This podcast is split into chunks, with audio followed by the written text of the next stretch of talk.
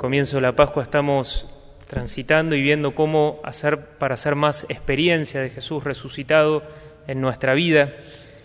Y vimos en primer lugar cómo hacemos experiencia de Jesús resucitado en el contexto de una comunidad de creyentes, que es una experiencia que se va profundizando a través de la formación, del conocimiento. Vimos que da origen a una vocación muy particular, que es la vocación sacerdotal, por la cual oramos muy especialmente durante toda esta semana.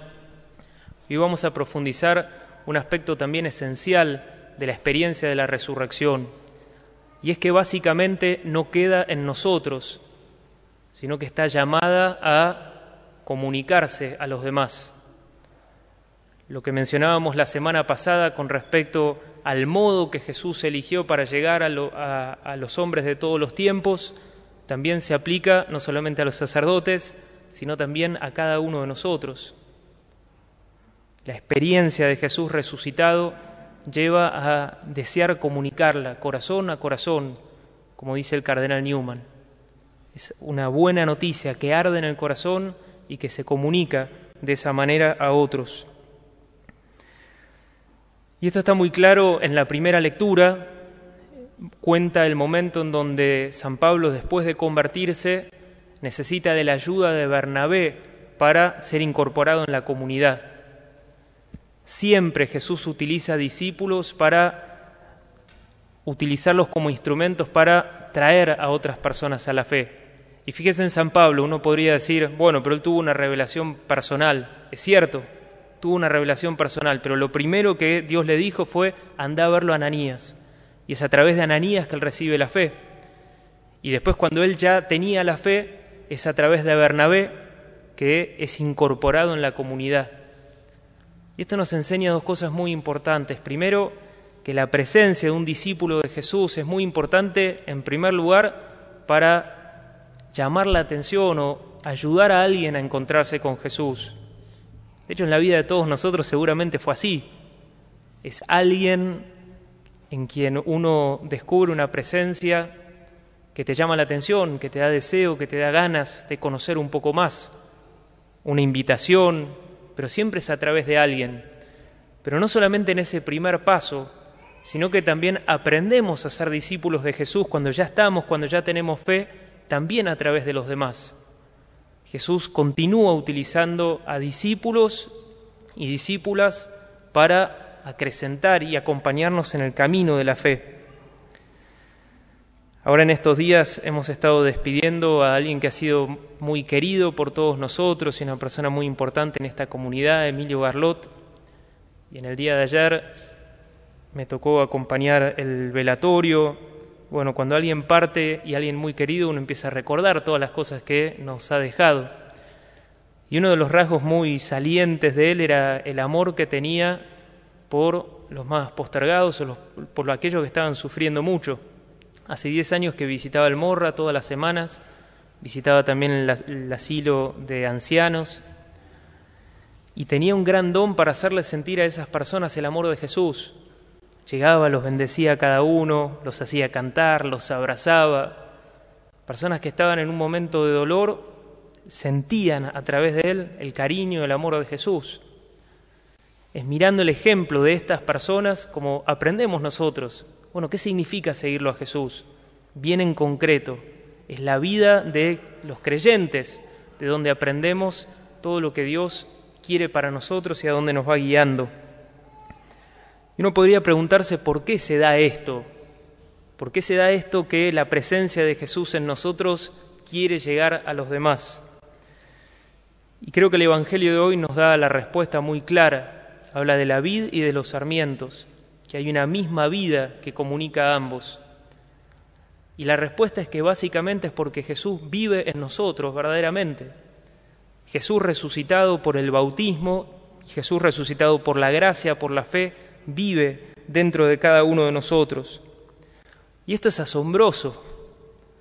Todo el Evangelio de Juan comienza con esa pregunta que le hacen los discípulos a Jesús. Le preguntan, ¿dónde vives? Y Jesús les dice, vengan y lo verán, estén conmigo y lo verán. Y después un poco más adelante en el Evangelio Jesús promete que Él va a habitar en el corazón de los creyentes, que va a habitar en el corazón de cada uno de nosotros. Por eso hoy en día en este mundo, si alguien que no ha conocido a Jesús, que no ha tenido experiencia de la fe, lo mira a Jesús y le pregunta, ¿dónde vives? Jesús nos miraría a cada uno de nosotros y nos diría, ahí, ese es el lugar en donde quiero estar, ese es el lugar en donde moro, ese es el lugar en donde habito, y ese es el lugar en desde donde quiero obrar. Tengo palabras para decir, tengo obras que realizar en cada uno de nosotros. Es un tremendo privilegio y es un tremendo don también que Jesús desde adentro nuestro quiere utilizarnos como instrumentos para llegar al corazón de las personas. Y creo que todos nosotros tenemos este deseo en el corazón. Qué hermoso que es, qué espectacular que es poder ser instrumento de Jesús. Qué deseo de llevar su palabra, qué deseo de llevar su luz, qué deseo de poner paz ahí donde no la hay, qué deseo de llevar su amor a aquellos que no se sienten amados. Y podemos preguntarnos cómo hacer. Y a la luz de, de las lecturas, dos claves que nos ayudan mucho. En primer lugar, todo pasa por estar unidos a la vid. Brota de la cercanía, de esa unión con Jesús, te sale por los poros.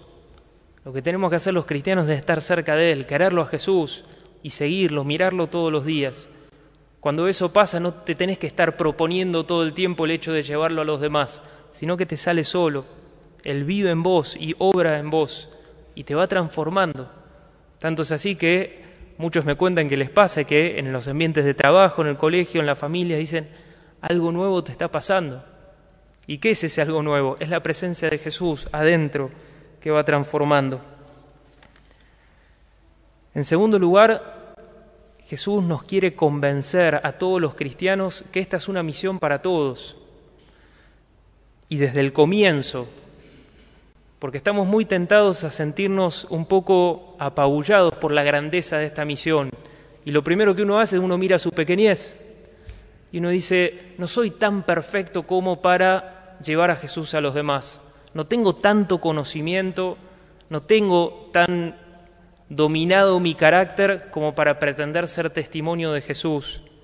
Y así, poco a poco, nos vamos bajando o nos vamos, vamos dejando de lado este gran deseo que Jesús tiene en cada uno de nosotros. Y algo muy impresionante es cómo Jesús en el Evangelio, ante las personas que llega, repite muchas veces, inmediatamente se ponen a anunciarlo.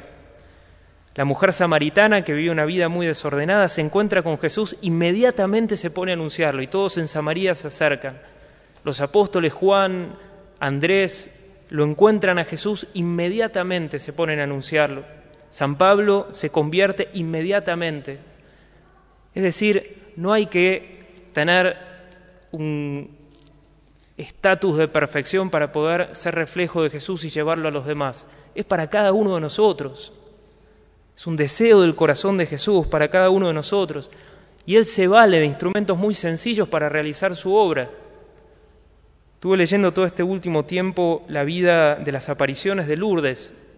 Y el Señor eligió a una niña de 14 años, analfabeta, que contaba con el desprestigio de todo ese lugar para llevar su obra y aparecer a la Virgen y darle un mensaje al mundo.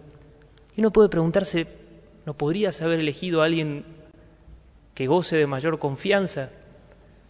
Pero es así, Dios elige lo que el mundo tiene por necio para confundir, pero para manifestarse, para que quede todavía más claro que es su obra. Por eso si uno se siente un poco imperfecto y uno se siente un poco dubitativo a la hora de llevar a Jesús a los demás, es justamente ahí, es justamente en nuestra pequeñez donde Dios quiere brillar, porque no vamos a ser nosotros, va a ser Él en nosotros. Un desafío muy concreto para esta semana, dice esa primera carta, que Bernabé se hizo cargo de Pablo.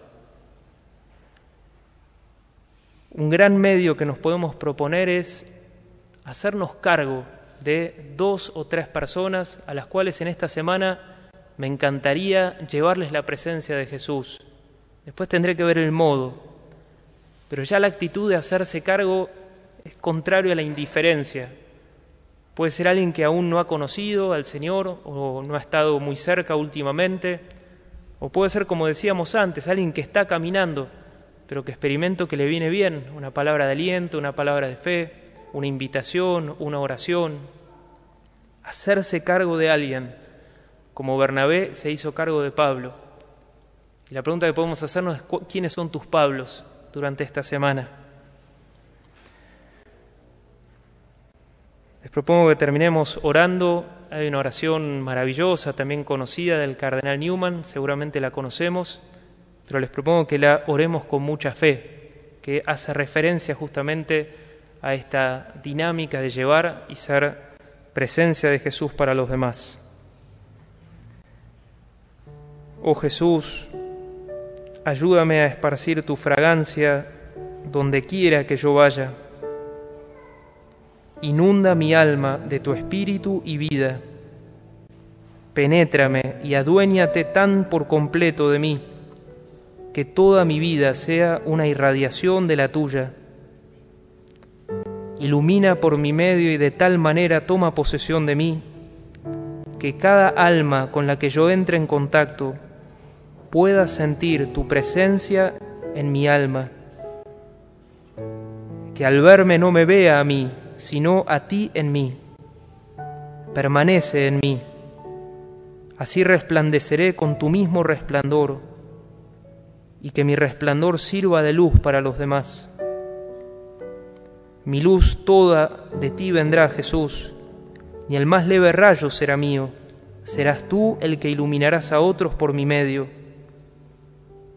Sugiéreme la alabanza que más te agrada, iluminando a otros a mi alrededor que no te pregone solo con palabras, sino con mi ejemplo, con el influjo de lo que yo lleve a cabo, con el destello visible del amor que mi corazón saca de ti.